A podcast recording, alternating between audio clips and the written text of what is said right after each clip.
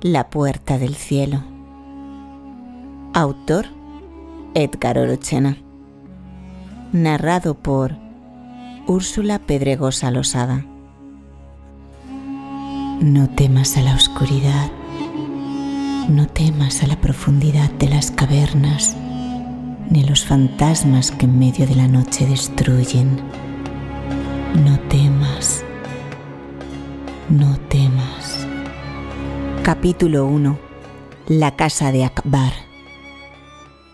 La ciudad de Uruk dormía cuando una mujer en medio de la tormenta, al amparo de las sombras, al igual que un espectro, salió de la habitación con una niña entre sus brazos. Y fue en ese momento cuando intentaba sacar el pequeño cuerpo que fue sorprendida. La madre de la pequeña se precipitó sobre la mujer, arrebatando el cuerpo sin vida de su pequeña hija. La homicida saltó por la ventana y tomando por la mano a su pequeño hijo, corrió entre las estrechas calles de la ciudad. Los gritos de la madre despertaron al vecindario e inmediatamente salieron a las calles con antorcha en mano tras la búsqueda de la aberración que desde hace muchos años robaba niños por las noches. La intrusa y su hijo llegaron hasta las puertas de la casa de Akbar. Con la mano cubierta de sangre, golpeó de manera persistente la puerta de la casa. El comerciante y toda su familia, con lámpara en mano, se dirigieron a la puerta y fue en ese justo instante cuando el alma en pena entró de manera precipitada en compañía de su pequeño niño. Era Ziba, hija de Akbar, la joven que había desaparecido en el monte de Devadmen diez años atrás.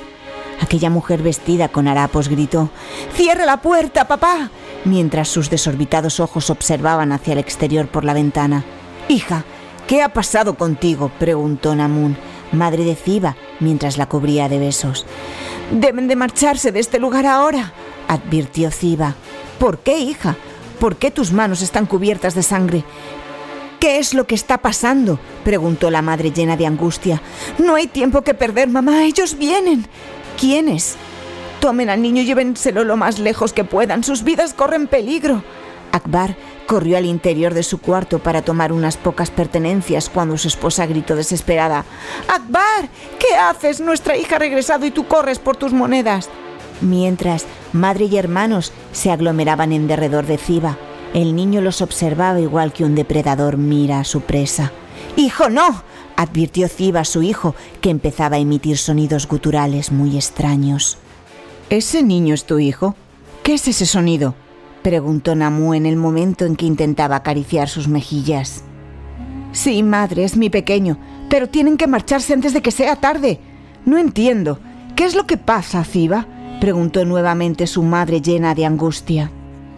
Mientras que Namu acariciaba con mucha ternura las mejillas del niño, no advirtió que sus narices la olfateaban como un felino que persigue el aroma de su presa. Y en un descuido, al momento de dirigir su mirada hacia su hija, el niño clavó sus dientes en el cuello de Namu. Al contemplar la sangre, el rostro de Ziba se transformó en un ser irreconocible. Pensándolo bien, padre, es mejor que no se vayan.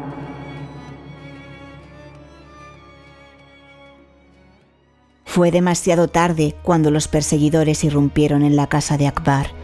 No podían dar crédito a lo que sus ojos presenciaban. No había antecedentes de algo parecido.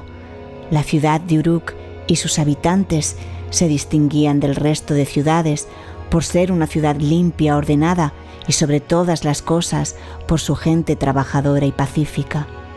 La sangre corría por el piso de adobe, extremidades, restos de carne y huesos de la familia de Akbar estaban esparcidas por toda la casa.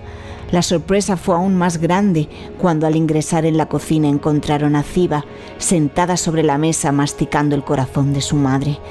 No se inmutó ante la presencia de los hombres. Con mucho cuidado, el juez acercó el filo de la espada a la altura del cuello de la carnívora, pero ésta no se inmutó, estaba en trance. El juez y una veintena de hombres rodearon a la mujer que continuaba masticando con sus ojos cerrados. Hasta que finalmente la depredadora ha sido capturada. Fueron las palabras del juez de Uruk que formaba parte del grupo de linchadores que rodeaban a la mujer sin que ella tuviera alguna reacción. Sin discutirlo o someterlo a juicio, uno de los hombres descargó el filo de su espada sobre el cuello de Ciba, haciendo rodar su cabeza hasta los pies de su hijo. El niño, con sus pequeñas manos, alzó la cabeza de su madre y mirándole a los ojos estalló en risa. Los hombres aterrorizados arrancaron de las manos del niño la cabeza de Ciba. ¿Qué haremos con el niño? preguntó uno de los hombres al juez. Un viejo proverbio dice, El niño que no sea abrazado por su tribu, cuando sea adulto, quemará la aldea para poder sentir su calor. Por tanto, mi esposa y yo cuidaremos a este pobre niño, hijo de Akbar. De hoy en adelante se llamará Kasisade, hijo de Rumisade.